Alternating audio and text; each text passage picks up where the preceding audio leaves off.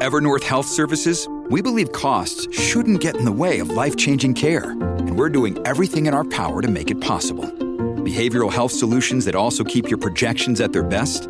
It's possible. Pharmacy benefits that benefit your bottom line? It's possible. Complex specialty care that cares about your ROI? It's possible. Because we're already doing it. All while saving businesses billions. That's Wonder made possible. Learn more at evernorth.com/wonder. El Internet, la inteligencia artificial y la ciencia avanzan a la velocidad de la luz. Talk te explica el mundo tecnológico de manera sencilla, simple y eficaz con los comentarios de Pablo Quiroga en Americano. Comenzamos.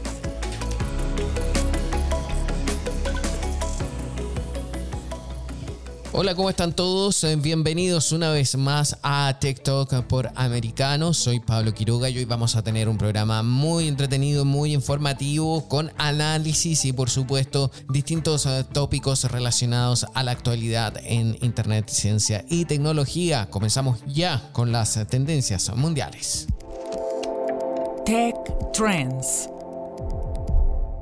Dentro de las tendencias eh, mundiales, aquí estoy viendo que casi todos los lugares se los está llevando el fenómeno musical del momento, el K-Pop. Si bien ayer nosotros eh, revisamos este ranking de tendencias mundiales y prácticamente era inexistente, era un milagro, casi, casi, casi. Ahora nos encontramos con eh, muchos conceptos, hay hashtags, hay términos, hay menciones relacionados a distintos actores del K-Pop hay distintos integrantes de bandas musicales, por ejemplo, el primer lugar a nivel mundial y el segundo también lo tiene en la mención del WJSN. WJSN gana la corona del K-pop en Reality Mnet.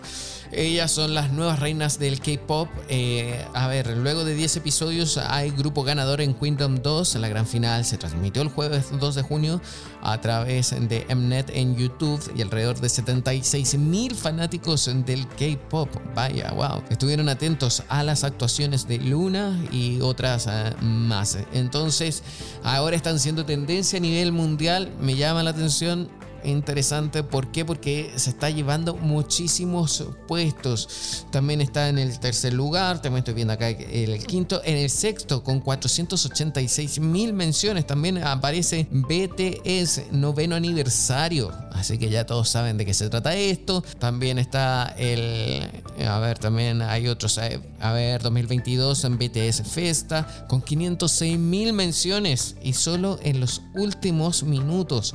O sea, hoy Hoy el ranking es para el K-Pop.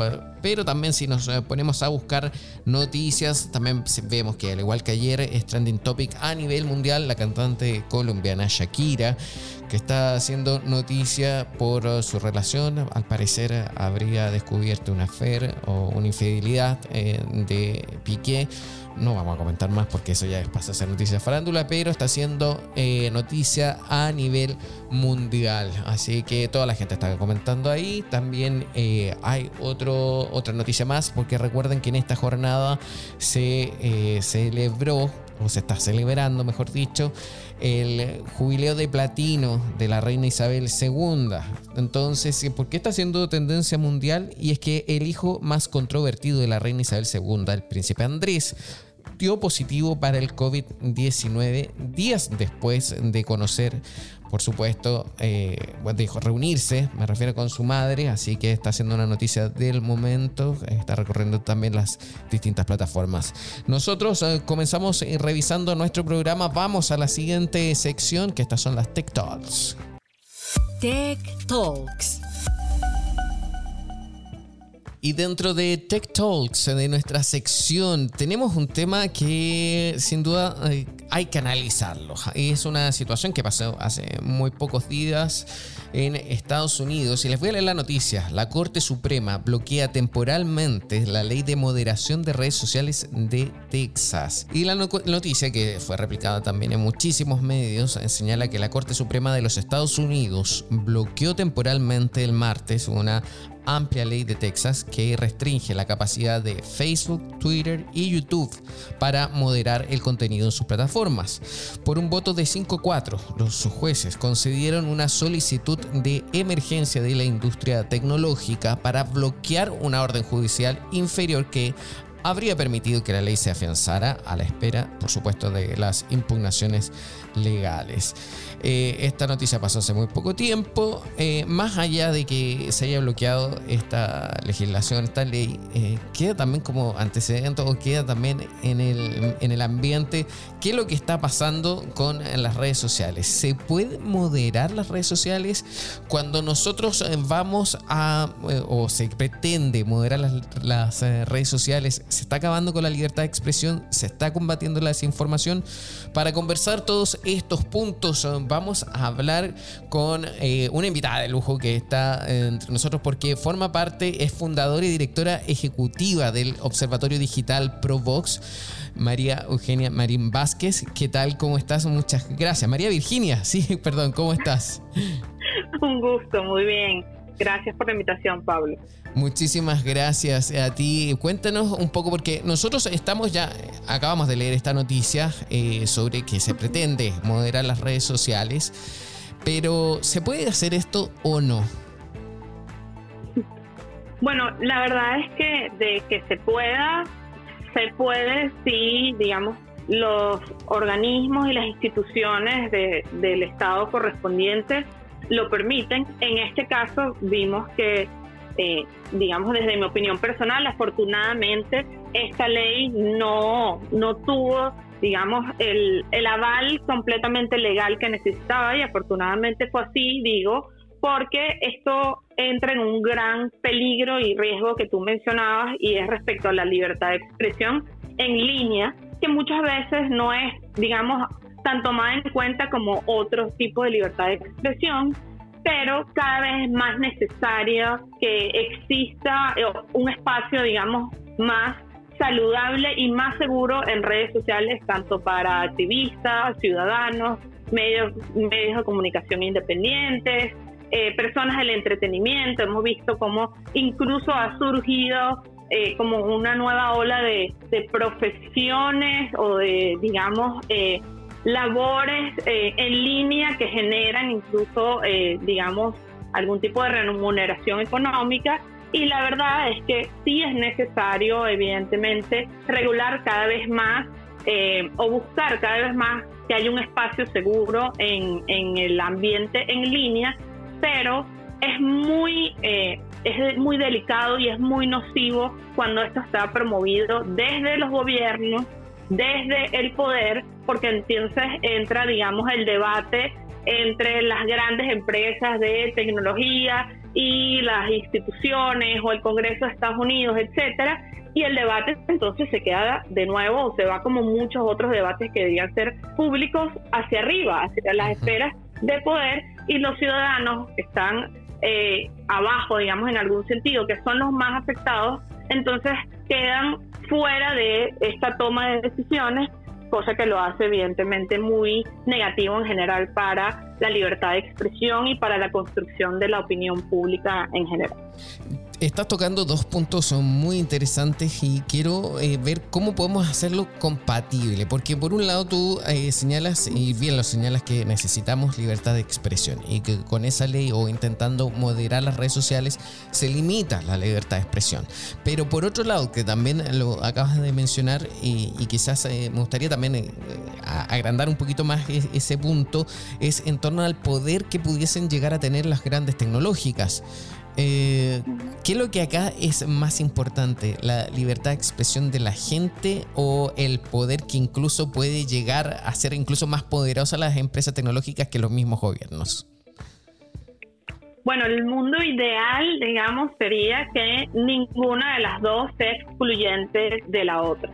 Que haya por parte, eh, en mi opinión, debe haber desde los gobiernos algún tipo de supervisión a cómo estas empresas de tecnología están aplicando y cuáles son las medidas que están ejecutando dentro de sus plataformas para combatir la desinformación, para eh, pelear con el discurso de odio, para evitar el acoso en línea, etcétera. Todas estas, digamos, estos fenómenos que hemos visto que también se pueden generar en redes sociales y terminan afectando muchas otras cosas que sí son positivas, como la libertad de expresión.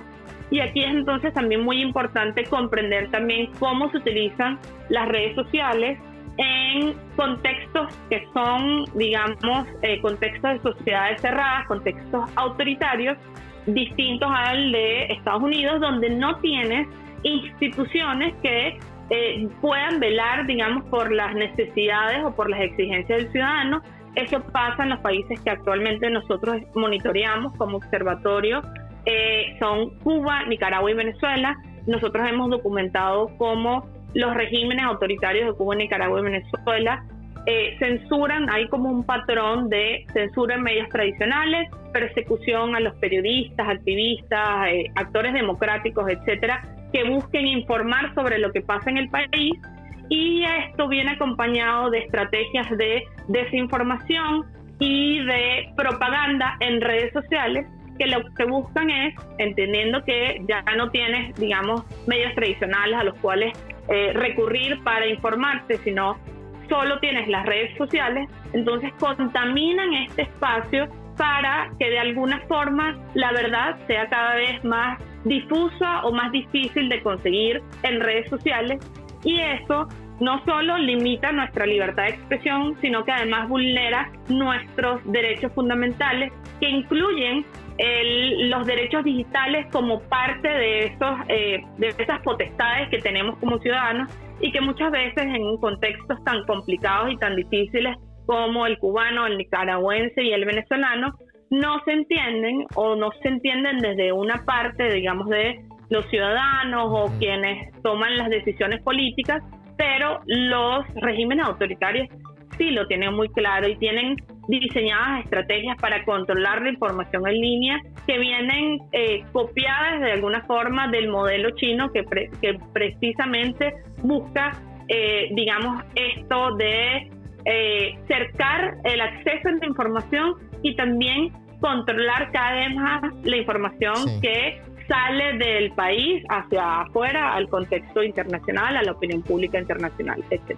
Interesante eso. Eh, mira, tengo otra pregunta que eh, de seguro la, es muy interesante, debe ser esa respuesta, que es en torno a cómo combatir la desinformación en un ambiente donde todavía aún no se regulan las redes sociales. Pero por favor te pido que, te, que sigas junto a nosotros. Vamos a ir una pausa y ya volvemos con más TikTok aquí por Americano.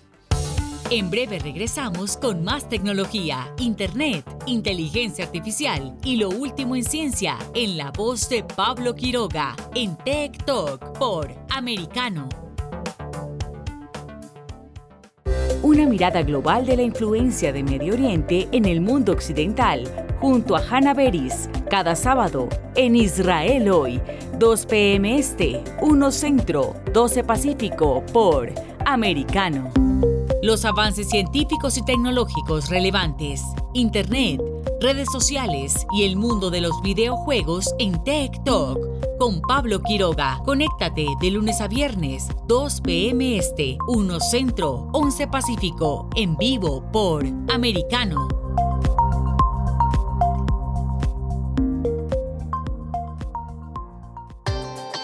Busque su copa, siéntese cómodo y discuta los eventos más destacados de la semana en el único programa que analiza en tono relajado los temas más serios del momento. El Antídoto Rojo Extra, cada sábado, 9 pm este, 8 Centro, 6 Pacífico por Americano.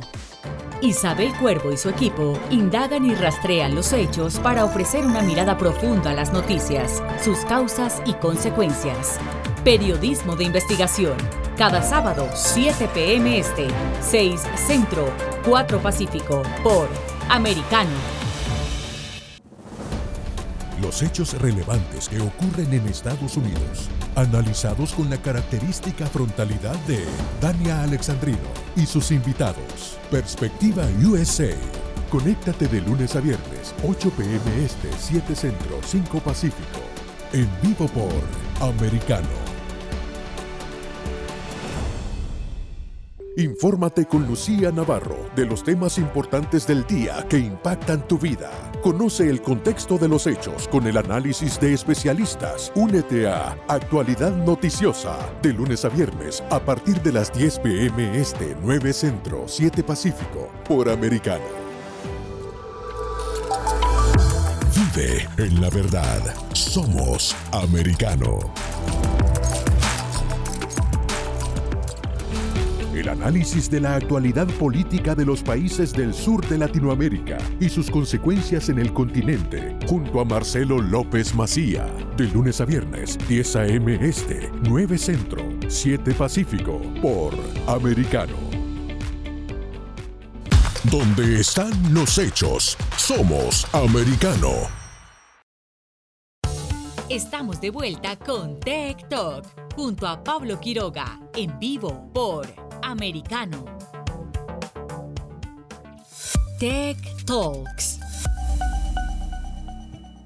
Estamos de vuelta en TikTok por Americano junto a María Virginia Marín Vázquez, quien es eh, fundadora del Observatorio Digital Provox. Por favor, cuéntanos cómo se puede combatir la desinformación si, por ejemplo, no hay una regulación de las redes. Bueno, lo primero que nosotros eh, tenemos como digamos, como objetivo y como meta también en, esta lucha contra la desinformación es la educación. Una persona que no tiene la información, evidentemente, es más vulnerable a ser víctima de la desinformación que una persona que sí. Entonces, lo primero sería eh, mucha conciencia como ciudadanos de este problema y de cómo nos puede afectar. De hecho, en la pandemia fue uno de los episodios donde más nos afectó la desinformación, tanto así que se creó un término, la OMS lo denominó infodemia, que se refería a toda esta información que podía ser falso o no, pero terminaba afectando la vida de los ciudadanos. Y además la masividad de la información lo hacía, eh, digamos, precisamente una pandemia en la información, porque eh, los niveles eran, digamos, abrumadores en comparación con otros momentos y también se debía a que obviamente todos estábamos encerrados y nuestra única conexión con el mundo eran las redes sociales. De allí, aparte de la educación de los ciudadanos, es muy importante, nosotros repetimos constantemente la frase de no todo lo masivo en redes sociales es real. Y decimos esto constantemente porque precisamente entendiendo que las redes sociales se han convertido en una fuente de información y si no entendemos que pueden existir estrategias también para eh, manipular esa información que vemos en redes sociales, cuentas bots, eh, eso lo utilizan artistas, desde artistas, eh, marcas, hasta políticos y regímenes autoritarios como el cubano, el venezolano y el nicaragüense, pero ahí entonces por eso es tan importante que no todo el mensaje que tenga o un montón de tweets o, o, RTs automáticamente hace la información o la noticia real. Mm. Nosotros como eh, usuarios podemos ir a una búsqueda rápida de Google, por ejemplo, para verificar si la información que nos llegó vía WhatsApp, vía Telegram, vía Instagram, lo que sea, es real o no y además buscarlo en Google primero antes de reenviarlo en cinco chats más de la familia, del grupo de los amigos del colegio, del condominio, de los vecinos, etcétera, lo pegamos en cinco chats más y lo que estamos haciendo es distribuyendo información que nosotros mismos no mm, sabemos si es real y probablemente sea falsa. Entonces estamos siendo parte de esta cadena de desinformación antes de tomar una pausa rápida y hacer una verificación que no nos llevará más de un minuto si hay información en Google, información verificada de medios, de eh, periodistas, etcétera, pues entonces lo más probable es que la información sea, eh, sea real, pero si digamos que la búsqueda de Google nos lleva a un tweet de una persona con identidad anónima y etcétera, entonces desconfiemos de esta noticia y no nos hagamos eco de ella.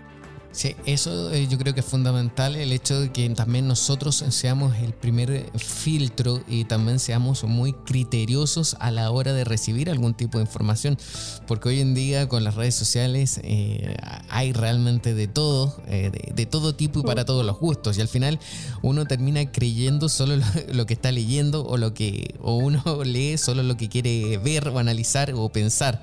Ahora también respecto, por ejemplo, a los menores de edad.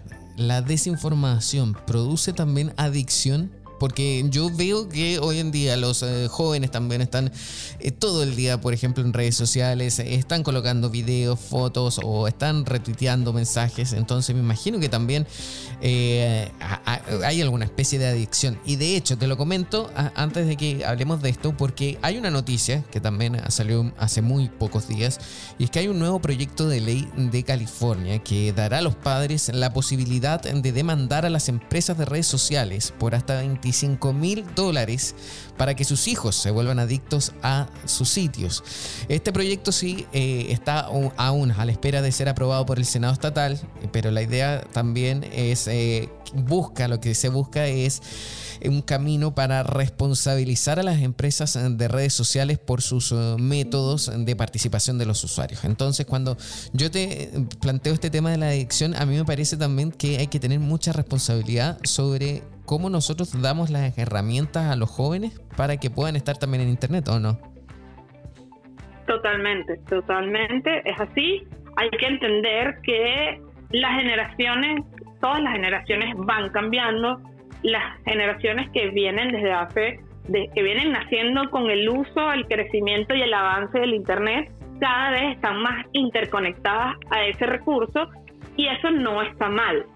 Lo que está mal, digamos, es que no haya una educación al respecto y de alguna forma también que se quiera responsabilizar solo a estas plataformas de, eh, digamos, regular contenido o de hacer adicto a las personas o no. La verdad es que la plataforma como tal no te hace adicto, lo que te hace adicto quizás de alguna forma es la validación que estás recibiendo o no a través de esas plataformas. Entonces allí también entra digamos, una, una parte eh, de, eh, inteligencia emocional que hay que desarrollar y que hay que trabajar a entender que las redes sociales es un recurso fundamental para el desarrollo de las personas actualmente, para el desarrollo de eh, principios, valores democráticos, de libertad de expresión, etcétera, pero también hay muchos contenidos nocivos a los que creo que todavía no sabemos cómo enfrentarnos. Entonces allí yo creo que en vez de, eh, digamos, desde los gobiernos y desde los poderes, tratar de pelearse contra las, eh, las empresas de tecnología, yo lo que creo que deberíamos hacer más bien es un trabajo conjunto, porque esto es un problema nuevo al que nos estamos enfrentando. Y si lo vemos además como un problema entre nosotros, pues entonces cada vez se va a hacer más grande y no vamos a solucionar nada, sino que solo lo vamos a complicar más. En cambio, si quizás existiera más bien una colaboración entre los gobiernos, las empresas de tecnología y la sociedad civil, la academia, que también estudia e investiga tanto este tema, pues probablemente podamos conseguir soluciones eh, comunes a problemas que nos afectan a todos. Qué interesante, sí, eh, yo estoy muy de acuerdo con lo que planteas. Eh, yo creo que se necesita un trabajo conjunto como sociedad eh, para poder seguir avanzando y poder coexistir también con las redes sociales y que no nos dañen también mentalmente, sobre todo con el tiempo que uno está dedicado o, o, también está usando todas estas plataformas. Ahora bien, respecto a lo que mencionas, también me hizo y me y recordé sobre eh, esta junta de la junta gubernamental contra la desinformación que pretendían hacer en el gobierno de Estados Unidos. Eh, ¿Cuál es la opinión que tienes tú como persona principal, eh, la directora ejecutiva de Provox, de este Ministerio de la Verdad que incluso llamaban algunos? ¿Corresponde o no correspondía? Bueno, la verdad es que allí de nuevo es, muchas veces estas eh, pseudoacciones o iniciativas que en teoría buscan proteger a los usuarios y a los ciudadanos, más bien son muchas veces, digamos, acciones políticas que lo que buscan es, eh, digamos, inclinar la balanza o la opinión pública hacia un lado o el otro, la responsabilidad entonces queda es del lado del otro y de alguna forma eso me exime a mí de mi parte del trabajo y precisamente por eso creo que es tan importante que se entienda que es trabajo de todos, es tan responsable, digamos que el menos responsable en todo caso sería el ciudadano, pero hoy es quien hace más, el ciudadano es quien está, digamos, de alguna forma más atento en, mira, no, no, esta información no estoy segura si es verdad, esto me genera dudas, voy a preguntar, busco en Google, sí, no, hemos visto cómo han surgido infinitas iniciativas de fact-checking en la región, particularmente en Latinoamérica, ha crecido muchísimo y es una labor que se agradece eh, bastante eh, por parte de todos los medios de comunicación, periodistas, etcétera, que se han abocado a esta labor. Pero de nuevo, entonces el debate termina siendo si las empresas hacen X, Y, Z, si los gobiernos entonces no hacen nada. Y la verdad es que de nuevo ahí reitero, es muy importante cómo la labor de los gobiernos sí tiene que estar en supervisar de alguna forma que estas plataformas cumplan con sus políticas ciertos parámetros, pero nunca regular directamente porque eso fácilmente se puede, digamos, tergiversar y volcar a un espiral eh, autoritario muy grave que si bien eh, podría no pasar en Estados Unidos, porque digamos tiene instituciones que no lo permitirían, en países como Cuba, Nicaragua y Venezuela actualmente existen y dan eh, carácter penal a opiniones que la gente pueda emitir en redes sociales y pueden ser encarceladas hasta incluso eh, pueden recibir condenas de hasta 20 años de cárcel por información, opinión o incluso chistes emitidos a través de redes sociales. Entonces, por eso también tan importante que no sea desde los gobiernos la regulación, sino desde las plataformas. Ojalá en trabajo eh, conjunto entre organizaciones, investigadores, académicos y los gobiernos también. Es, muy interesante eh, todo este punto, este comentario y este debate, porque justamente eh, los ejemplos de esos países también yo, por ejemplo, le sumaría a Rusia con el tema de la guerra en Ucrania, que la gente ni siquiera puede opinar y menos decir guerra, lo cual también a mí me parece eso absolutamente grave, porque cada uno podrá tener su opinión frente a los hechos. María Virginia Marín Vázquez, quiero agradecer que hayas estado junto a nosotros. Eh, ojalá que podamos eh, de nuevo conversar en torno a la libertad de expresión, eh, la desinformación, que son también puntos muy importantes hoy en día con el tema de las redes. En el caso de Provox, bien breve, ustedes están, en la labor de ustedes, ¿qué es exactamente? ¿Monitorear el tema de desinformación? Lo monitoreamos, denunciamos las operaciones de desinformación, de propaganda, de ataques a, periodistas, etcétera, y buscamos también principalmente educar respecto a las consecuencias de la desinformación. Con eso me quedo entonces, muchísimas gracias. Esperamos estar contigo en una próxima oportunidad. Que estés bien. Igualmente, gracias a ti por la invitación. En breve regresamos con más tecnología, internet, inteligencia artificial y lo último en ciencia en la voz de Pablo Quiroga en Tech Talk por Americano. Noticias e información del acontecer de nuestra región con sabor caribeño. Acompaña a Diulca Pérez e infórmate de lunes a viernes en vivo 9 a.m. Este, 8 Centro, 6 Pacífico por Americano. Donde vive la verdad. Somos americano. Los hechos relevantes que ocurren en Estados Unidos, analizados con la característica frontalidad de Dania Alexandrino y sus invitados. Perspectiva USA. Conéctate de lunes a viernes, 8 pm este, 7 centro, 5 pacífico. En vivo por Americano.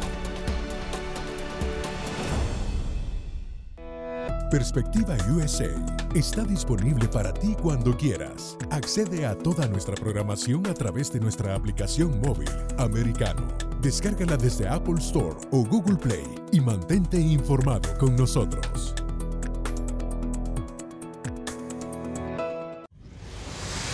Diego López y Dianelis Guerra comentan y analizan el acontecer deportivo, torneos, campeonatos y la actuación de tus atletas favoritos en Deportes Americano. Sábado, 10 pm este, 9 centro, 7 pacífico por Americano. Busque su copa, siéntese cómodo y discuta los eventos más destacados de la semana en el único programa que analiza en tono relajado los temas más serios del momento. El Antídoto Rojo Extra, cada sábado, 9 pm este, 8 centro, 6 pacífico por Americano. Los hechos relevantes que ocurren en Estados Unidos, Europa, Asia y Medio Oriente, vistos con la mirada experta de la internacionalista Lourdes Subieta, en Así está el mundo, de lunes a viernes, 11 a.m. Este, 10 Centro, 8 Pacífico, en vivo por Americano. Ideas, argumentos, posturas y visiones, sin desperdicios. Escucha, concuerda o difiere con los postulados de José Aristimuño y Jimmy Nieves, quienes debaten con vehemencia de lunes a viernes a las 9 pm este, 8 centro, 6 pacífico por Americano. Estamos de vuelta con Tech Talk junto a Pablo Quiroga en vivo por Americano. Tech Talks. Y estamos de vuelta aquí en TikTok por Americano. Y el tema de hoy es el e-commerce. ¿Qué está pasando? En algunos países de la región, en concreto en Chile, durante esta misma semana también se realizó un Cyber Monday o Cyber, no, Cyber Day, algo así, justamente por el, tema para promover la compra en Internet. También en Estados Unidos está, hay bastantes actividades en torno a las compras virtuales, al comercio electrónico, es algo que está muy desarrollado también en Latinoamérica. En Latinoamérica hoy en día la pandemia también ha ayudado a aumentar también las compras eh, a través de Internet. Eh, ¿Qué pasa, por ejemplo, con Amazon? Amazon también en Europa, por ejemplo, está intentando colaborar o potenciar el desarrollo de las pymes. Eh, también hay, no es tan solo, por ejemplo, Amazon, sino que también hay otras grandes tiendas a nivel mundial, a nivel regional. Pero voy a leerles también una noticia que a mí me llama la atención, que vamos a viajar, vamos a cruzar un poco el océano y nos vamos a Europa, porque en Europa entra en vigor una nueva normativa para el comercio electrónico. Y aquí hay que también poner mucha atención, porque dice una nueva directiva europea sobre comercio electrónico impone nuevas obligaciones de información a vendedores, mercados y plataformas en línea. Esta establece que los comerciantes tendrán que facilitar mucha información que hasta ahora se han negado a proporcionar o de la cual no se han creído responsables. La medida atañe en particular a la presentación de las ofertas y sus precios. Nosotros sabemos que en Europa hoy en día también hay distintas eh, legislaciones que favorecen eh, mucho y protegen a los usuarios. Hay, tienen normativas en torno, por ejemplo, a la eh, divulgación y también a la privacidad de los datos personales. Y ahora también hay estas eh, normativas en torno al comercio electrónico. El tema también en Latinoamérica eh, representa muchísimos desafíos. aparte está, por ejemplo, el acceso que puedan tener las personas a Internet o desde dónde accede la gente. Por ejemplo, qué es lo que utilizan. Si utilizan su teléfono móvil, si utilizan su computador, si utilizan su tableta. En fin, son distintos temas, son distintos tópicos, así que qué mejor que profundizar en esto con un experto. Vamos a hablar con eh, Mario Miranda, quien es eh, CEO de Ecomsur y él por supuesto va a respondernos todas estas inquietudes. ¿Qué tal Mario? Muchas gracias por estar junto a nosotros. Hola Pablo, muy buenas tardes. Muchas gracias por la invitación. Saludos para ti y para toda la audiencia. Muchísimas gracias. Mira, eh, me gustaría que empezáramos a hablar sobre cómo es hoy en día y cómo ha evolucionado hasta ahora el comercio electrónico en la región, en Latinoamérica. Perfecto. Mira, en los últimos, diría, prácticamente 20 años ha sido un, permanente, una permanente evolución. Eh, pensando que esto arrancó en la era, digamos, de los inicios de Internet, donde algunas marcas con tener una página web institucional y un formulario de contacto para comprar, podemos asumir que fueron los primeros pasos del e-commerce. Partiendo de la definición de e-commerce, que es comercio electrónico, es transar, vender a través de canales digitales. Luego esto se fue transformando en los carritos de compra, eh, pero lo que sí sucedió, te diría, para unos 7, 8 años, que nosotros notamos un cambio más grande, que normalmente por muchos, muchos años el, el, el, carrito de compra era, era más tomado como un proyecto de informática, como un proyecto del área de TI, que, que estaba relacionado simplemente con la página web hablo con conocimiento de causa porque yo me metí en el mundo del e-commerce justamente como gerente de informática de una compañía que me comentaron el proyecto de, del carro de compra. Y muchos decían, bueno, yo teniendo el, el, carro de compra ya tengo e-commerce. Eh, yo acostumbro a hacer algunas analogías eh, en el mundo físico que como más, más palpable, la gente por ahí lo entiende más y viene eh, madurando desde hace más tiempo. Muchos, vamos por ejemplo, empresas o marcas que tienen tiendas en los malls Obviamente que para tener la tienda física contrate una empresa de arquitectura para armar la tienda, diseñarla con la estantería, pintarla, las luces, la disposición de la tienda, etcétera. Pero esa empresa que hace arquitectura para retail no dice que hace retail, hace arquitectura para retail. Una de las diferencias hay que hoy en día muchas veces una empresa dice que hacen e-commerce o, o prestan servicios de e-commerce, que en realidad lo que hacen es la página web. Y el e-commerce es un canal de venta que hoy en día es cross compañía, que tiene muchísimas eh, eh, funcionalidades y, a todas las áreas de la compañía los afecta de cierta forma. Entonces, eh, las empresas que fueron ganando terreno fueron justamente aquellas que vieron el e-commerce como un canal de venta, no solamente con una página web. Si obviamente es importante tener la página web, al igual que es importante tener una tienda física para hacer retail, no es lo único. A esa tienda de retail, volviendo al mundo físico, hay que ponerle vendedores, hay que ponerle stock, hay que reponer ese stock, hay que hacer marketing, hay que llevar tráfico, tiene que tener sistemas, tiene que tener sistema de facturación, tiene que tener seguridad, etcétera, etcétera. Y todas esas mismas cosas en el mundo digital también hay que tenerlas de atender bien al público, de tener la reposición de estos para vender, de tener las integraciones en línea, de tener seguridad en el sitio, tener los sistemas para facturar, para informar al cliente en línea del estado de su pedido. Entonces, las empresas que empezaron a ver esto como un canal de ventas fueron las que fueron evolucionando más rápido y había otras que estaban un poco más tibias.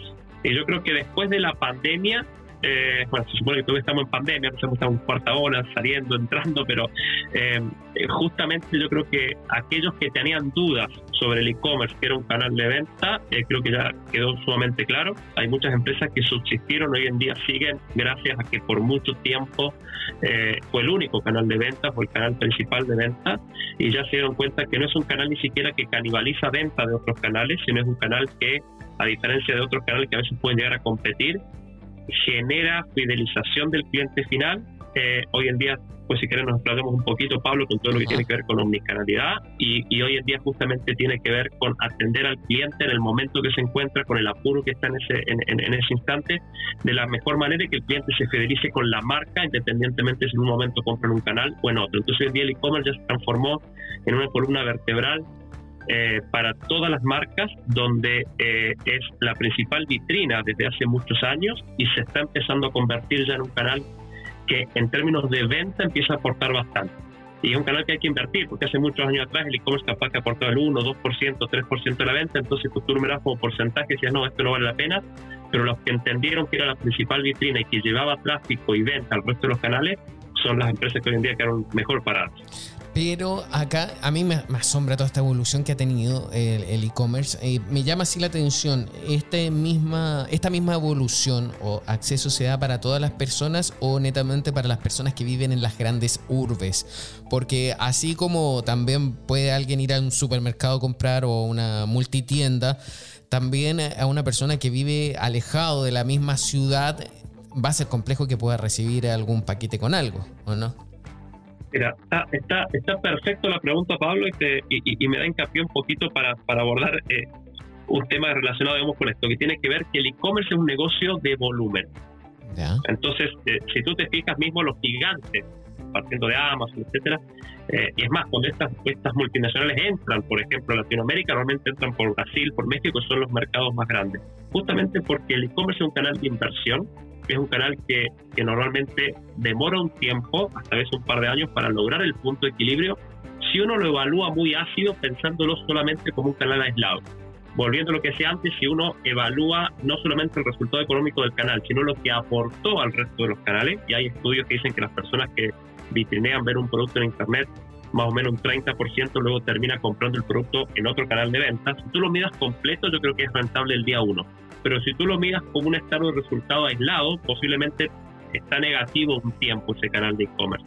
Y justamente porque requiere volumen.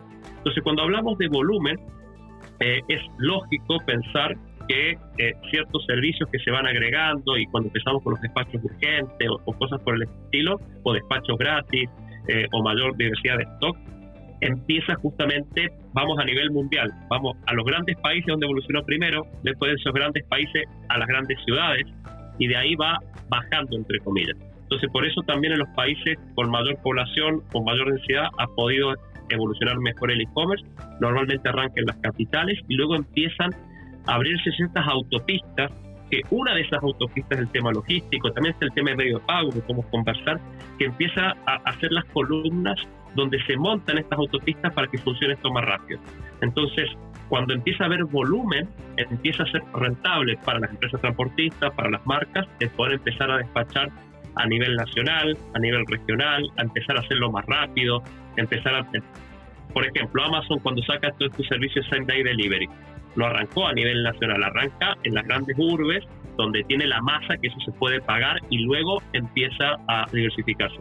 Entonces, si bien el e-commerce diría que hoy en día prácticamente, por lo menos en todos los países de la TAM, hay empresas transportistas que tienen alcance nacional, por ahí el costo y, el, y, el, y la rapidez de esa entrega no es lo mismo en las grandes capitales que, que en el resto del país. Si bien lo, uno de los fenómenos que surgió principalmente en pandemia fue salieron empresas de logística y servicios y estos servicios tipo que juntan oferta con demanda, que no es el, clásico, está el, camioncito dando vuelta, que esto permite hacer despacho más rápido, permite mayor agilidad, porque un día una empresa tiene mil pedidos, otro día tiene 100 pedidos, entonces tener flota propia y toda esta descentralización ha facilitado que se puedan empezar a dar de mejor forma estos servicios y han surgido muchísimas empresas en pandemia, se ha mejorado el servicio justamente porque lo que trajo la pandemia es volumen. Entonces esto trae no solamente mayor alcance a personas que viven más lejos, fuera de las grandes urbes, sino también empezaron a surgir medios de pago, por ejemplo, para personas que no estaban bancarizadas, más allá que en muchos países de la TAM hasta se duplicó la tasa de bancarización durante la pandemia, y son todos los temas que van permitiendo que al final el acceso al e-commerce y, a los costos y, al mejor servicio relacionado con las ventas digitales vaya alcanzando cada vez a más población. Muy interesante todo lo que planteas porque justamente eh, apareció una noticia, por ejemplo, en España, eh, aparte de esta otra noticia que habíamos eh, comentado, que habla sobre el volumen, por ejemplo, que en Cataluña eh, de operaciones que se realizó en el 2021 en comercio electrónico. Son 94 millones, 94 millones de operaciones solamente en un año. O sea, si lo llevamos esto a Latinoamérica, también me imagino que las cifras van a ser aún mayores. Mira, me gustaría eh, que en el próximo bloque eh, nos contaras también sobre este tema y por supuesto qué hacen en eh, Ecomsur, porque eh, yo creo que eso también va a ser clave para poder explicar cómo va el desarrollo del comercio electrónico en, en Sudamérica, Latinoamérica en general. Así que por favor, quédate junto a nosotros, ¿ok? Perfecto, muchas gracias. Nosotros vamos a una pausa bien breve y seguimos aquí en TikTok por Americano. En breve regresamos con más tecnología, internet, inteligencia artificial y lo último en ciencia en la voz de Pablo Quiroga en Tech Talk por Americano.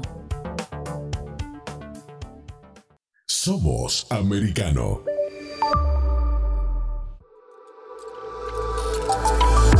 Vive en la verdad. Somos Americano. Iberoamérica Hoy está disponible para ti cuando quieras. Accede a toda nuestra programación a través de nuestra aplicación móvil americano. Descárgala desde Apple Store o Google Play y mantente informado con nosotros.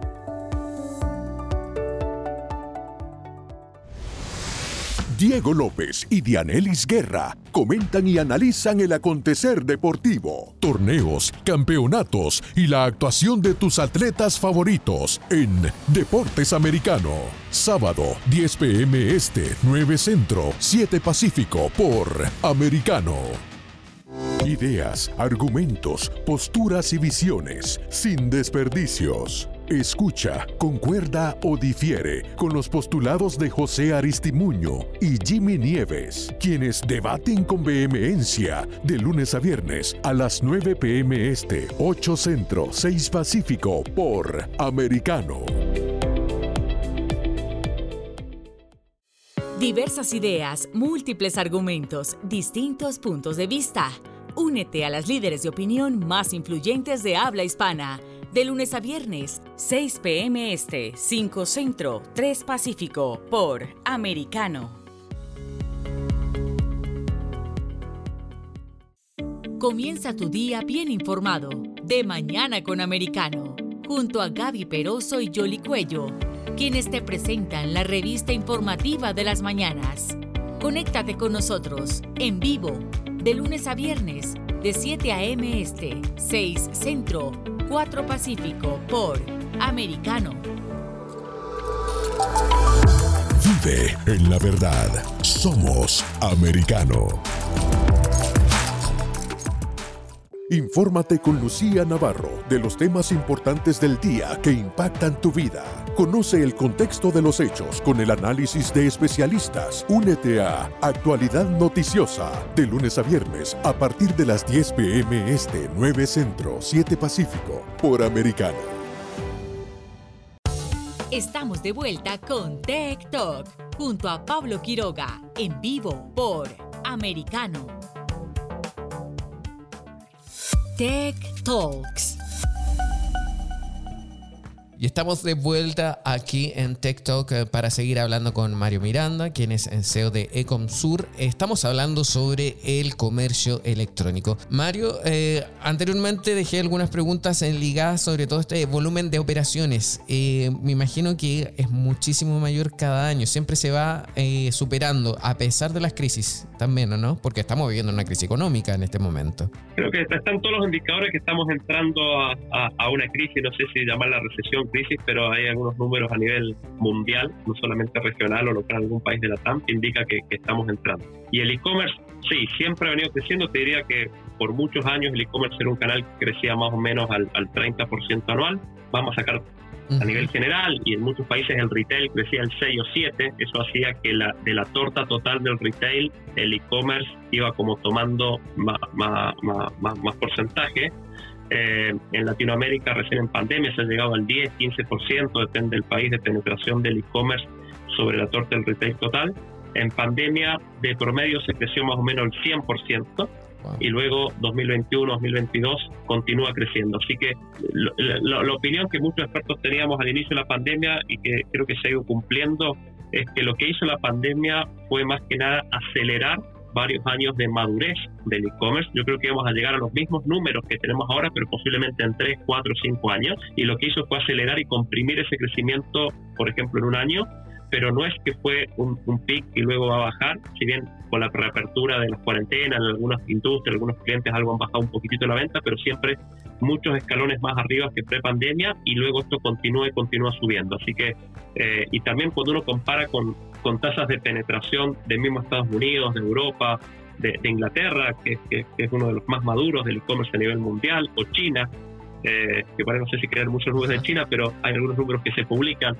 Eh, la tasa de penetración, como te mencionaba, en la TAM estaba menos del 10% cuando ya en Estados Unidos era cerca un 20%.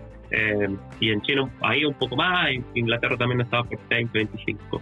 durante la pandemia alcanzaron pics en China de más del 50%, llegó algunos meses en 51, 52% del total de retail ya e-commerce y en, y, en, y en algunas ciudades o, o, países de Europa y Estados Unidos llegó a superar el 30%. Wow. Después se fue ajustado un poquito eh, cuando se empezó a aperturar, digamos, y, a, flexibilizar las cuarentenas, pero esto quedó también en niveles similares.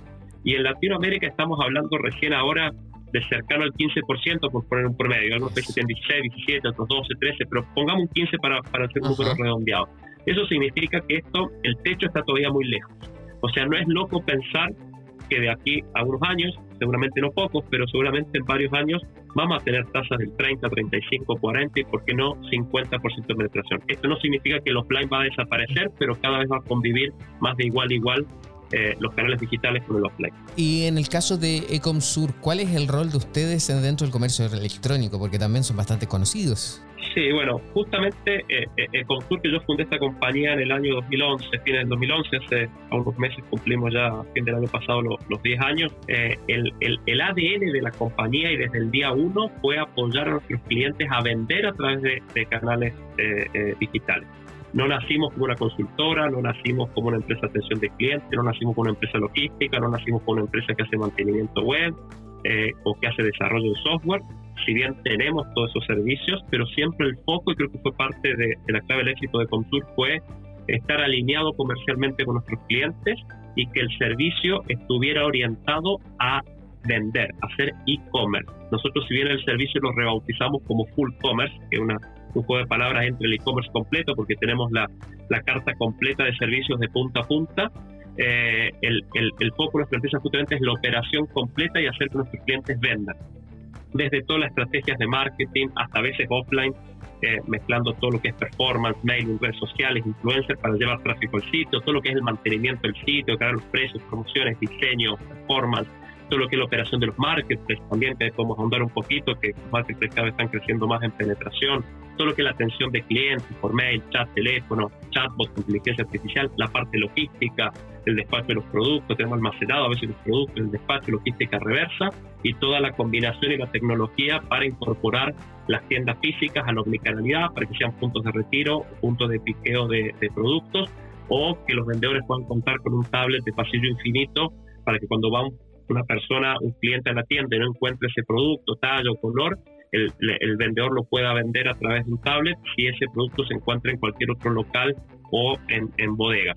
Este servicio completo, por eso el nombre de Full Commerce, es lo que nosotros brindamos a nuestros clientes. Somos el brazo operacional que le permite a nuestros clientes poner foco en el negocio, poner foco en lo que saben hacer, que es o fabricar, importar o, comercializar eh, ciertos productos y todo lo que es la estrategia de cómo meterlos dentro del mundo digital en combinación con las tiendas físicas para que esto sea una omnicanalidad completa, ese es el servicio que damos. Somos el brazo operacional completo en algunos casos de, los clientes más.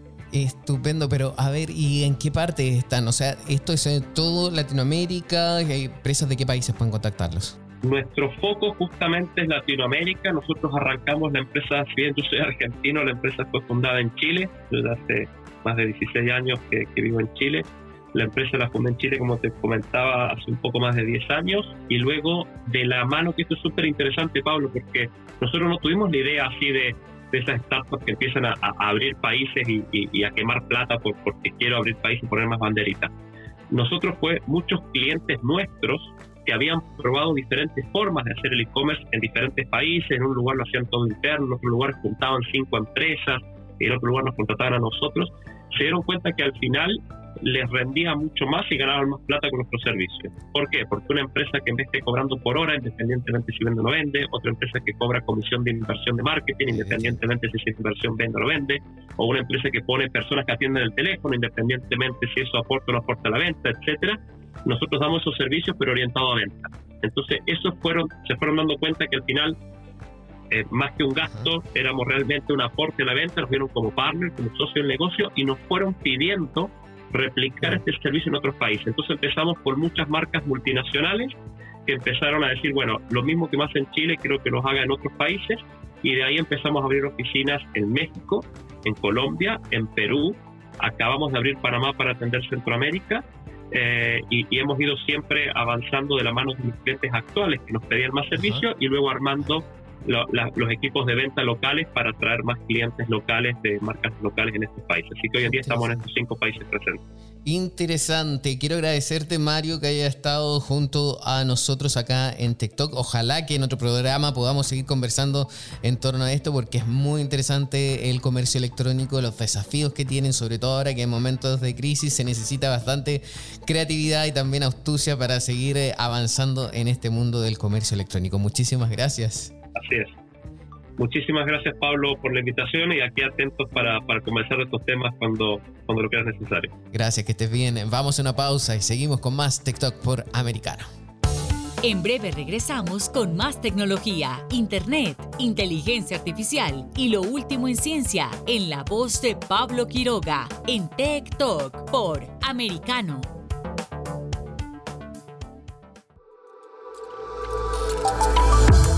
En la verdad. Somos americano. Hablando con la verdad.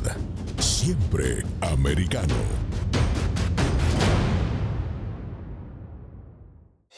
Los hechos relevantes que ocurren en Estados Unidos, Europa, Asia y Medio Oriente, vistos con la mirada experta de la internacionalista Lourdes Subieta, en Así está el mundo, de lunes a viernes, 11 a.m. Este, 10 Centro, 8 Pacífico, en vivo por Americano. Los avances científicos y tecnológicos relevantes, Internet, redes sociales y el mundo de los videojuegos en Tech Talk con Pablo Quiroga. Conéctate de lunes a viernes, 2 p.m. Este, 1 Centro, 11 Pacífico, en vivo por Americano.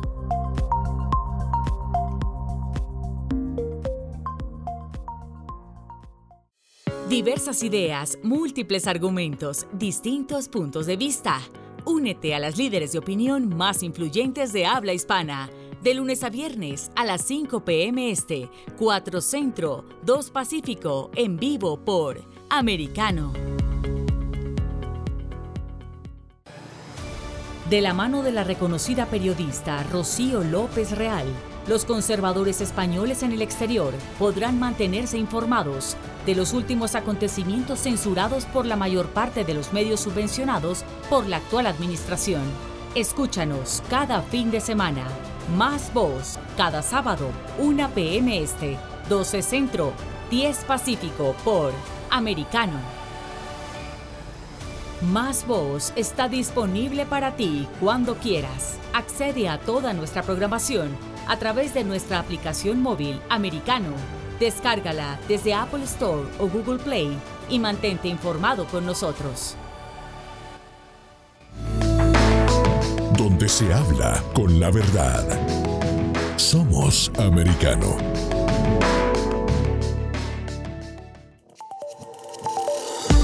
Acercándote a la verdad. Somos americano. Estamos de vuelta con Tech Talk junto a Pablo Quiroga en vivo por Americano. Breves tecnológicos. Dentro de los breves tecnológicos eh, hay una noticia que es eh, también política tecnológica. Eh, me llamó la atención y dicen que, a ver, hemos sido testigos como en el último tiempo Besos, el fundador por supuesto de Amazon, se ha, criticado muchísimo la labor de Joe Biden y pues bien, según algunos medios, en este caso hay una nota en político, indica que Biden querría arreglar la situación con besos y traería de vuelta una gran ayudante que tiene lazos con Amazon. Anita Dunn está de vuelta ya en la administración de Biden, regresando de una empresa que trabaja para Amazon.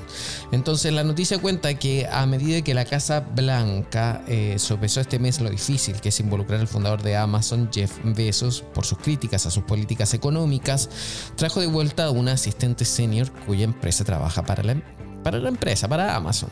Anita Dunn se reincorporó a la administración como asesora principal este mes desde la poderosa tienda de comunicaciones que cofundó, que es SKDK, la firma demócrata que ha producido una serie de funcionarios de la administración actuales y anteriores. Tiene una gran cantidad de clientes importantes en negocio y política. Uno de ellos es Amazon.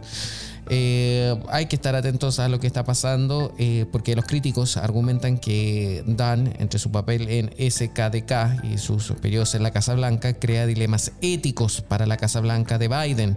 Había servido en la Casa Blanca en los primeros meses de la administración antes de regresar a su empresa y luego recientemente regresó en previsión de los exámenes eh, parciales de, de las elecciones que hay a fin de año. Así que atención a ver si al final hay conflicto de interés o no en torno a esto. Siguiendo también con los eh, breves tecnológicos también tenemos otra noticia que habla que el grupo BT ha empezado a efectuar pruebas de receptores de radio con tecnología cuántica que podría potenciar las capacidades de las futuras redes 5G e Internet de las cosas, además de reducir el consumo energético de las mismas.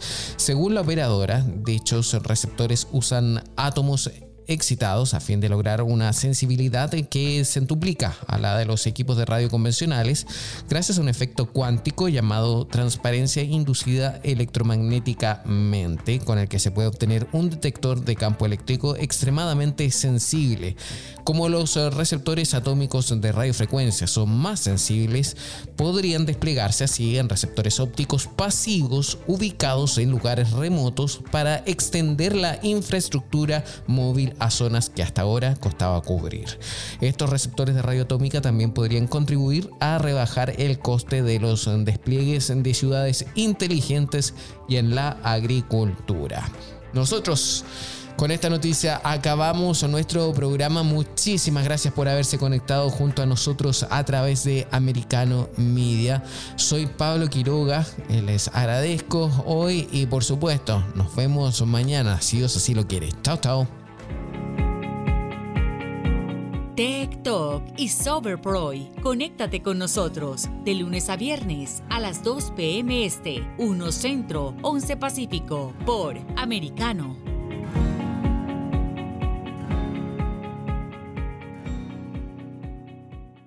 This podcast is a part of the C Suite Radio Network.